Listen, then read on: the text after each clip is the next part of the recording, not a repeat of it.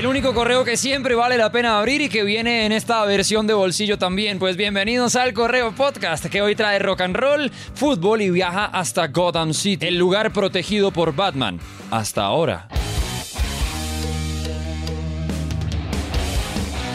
En el rock and roll esta semana revisamos varias cosas. Por ejemplo, se cumplieron 16 años del noveno álbum de los Red Hot Chili Peppers titulado Stadium Arcadium, un disco cargado de canciones. Por ahí está Tell Me Baby, Snow, Danny California, que vendió 500.000 copias en su estreno y que de una llegó al número uno. Un trabajo ganador de 5 Grammys que marcó además el final de la temporada con John Frusciante, que grabaría ese trabajo y unos tres años más adelante, justo en el 2009, pues se retiraría de la agrupación.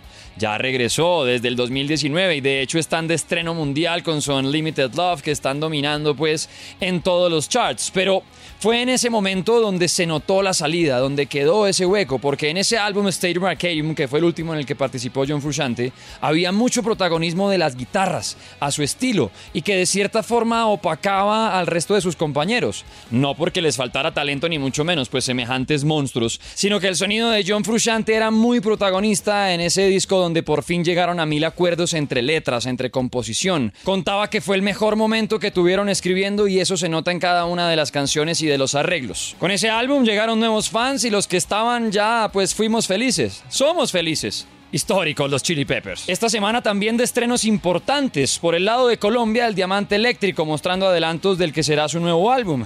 Esta vez con una canción llamada Danny Boy, con el estilo de la banda, ese que ya encontraron y que suena tremendamente bien. Un homenaje al productor, ingeniero y también amigo cercano de la banda Daniel Bustos, que falleció el pasado noviembre, y una canción que también trata un tema tan jodido como real en nuestro país, la desaparición de personas por la guerra, por el narcotráfico, los secretos, el poder pues bienvenido siempre al sonido del diamante eléctrico y más cuando habla así de duro. De lanzamientos también Maneskin desde Italia apostando por más funkeo y sabor, una canción llamada Supermodel que empezaron a calentar desde hace rato en sus redes sociales y con la que se vienen de estreno a Sudamérica. Ya anunciaron varios conciertos en algunos países del continente y claro, habrá nuevos sonidos que tendremos que aprendernos o que tendrán que aprenderse los que podrán estar en sus conciertos para que empaten con lo que anda haciendo la banda. Un sonido que está espectacular porque ya nos presentaron como ese abrebocas de todo lo que están acostumbrados a hacer entre rock and roll fuerte y esa voz desgarradora, pues ahora mezclan la evolución con un sonido con más movimiento, mucho más funk, mezclándose con Maneskin. La misma semana volvió My Chemical Romance para despertar la nostalgia con una nueva canción llamada The Foundations of Decay. Desde aquel momento en que sacaron una recopilación de sus canciones después de anunciar que la banda terminaba, pues justo para empezar esa gira de regreso, cuando habíamos perdido la esperanza, cuando en el horizonte no se veía nada de My Chemical Romance, llegaron seis minutos de canción que mezclan todo el estilo emo posible con un buen pedazo hardcore y claro, la nostalgia necesaria de ver cómo nuestras bandas favoritas están siendo más protagonistas que siempre. Tremenda semana para subir el volumen entre rock and roll.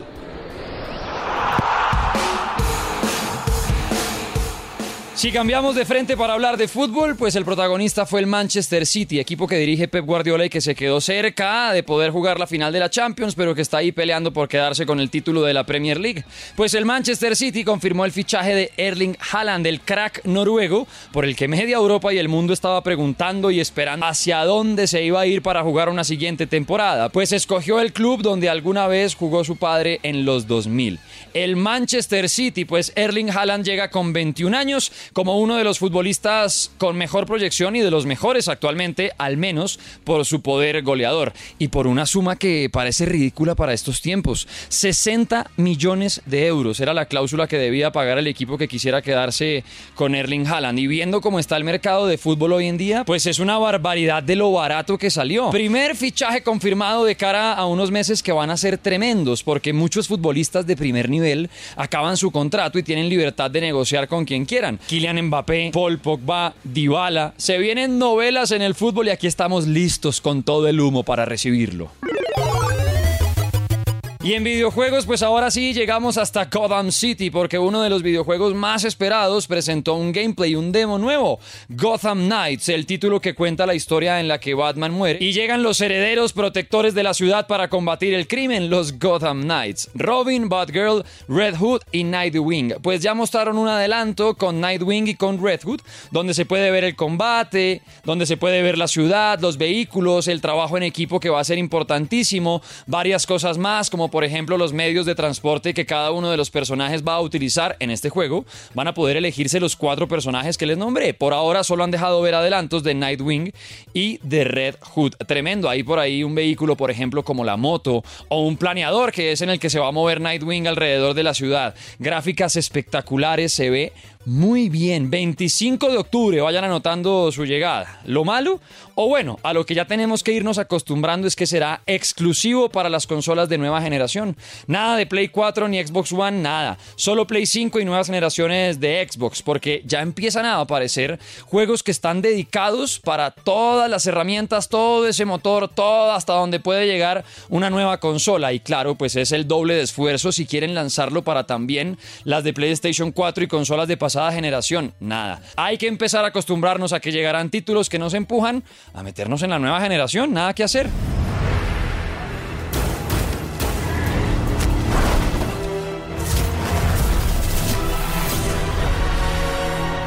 Y cerramos el correo podcast con la noticia del momento en el mundo gaming, porque FIFA y la desarrolladora EA Sports cortaron relaciones. Después de casi 30 años trabajando juntos, pues ahora se viene EA Sports FC, un videojuego que según cuentan los de EA Sports, pues va a tener todo lo que le gusta a los fanáticos, con sus más de 300 licencias, con todas las competencias, pues nada va a cambiar. Ahora, ojo, no va a tener nada que ver con la FIFA. No lograron llegar a un acuerdo de presupuestos para renovar contratos y se separaron los caminos. Y una vez se anunció el nuevo juego, el EA Sports FC, pues apareció el presidente de la FIFA, Jan Infantino, a decir que ya desde hace rato estaban trabajando con otros estudios, porque se viene un juego, pues obviamente autorizado en relación con la FIFA, según Jan Infantino, el único que va a poder ofrecer lo que los fanáticos de los videojuegos de fútbol siempre quieren encontrar. Habrá que esperar hasta 2024 porque en el 2023 tendremos la última versión del juego mezclado entre EA Sports y la FIFA, llamado igual FIFA 23, donde se promete pues una cantidad de cambios que serán impresionantes,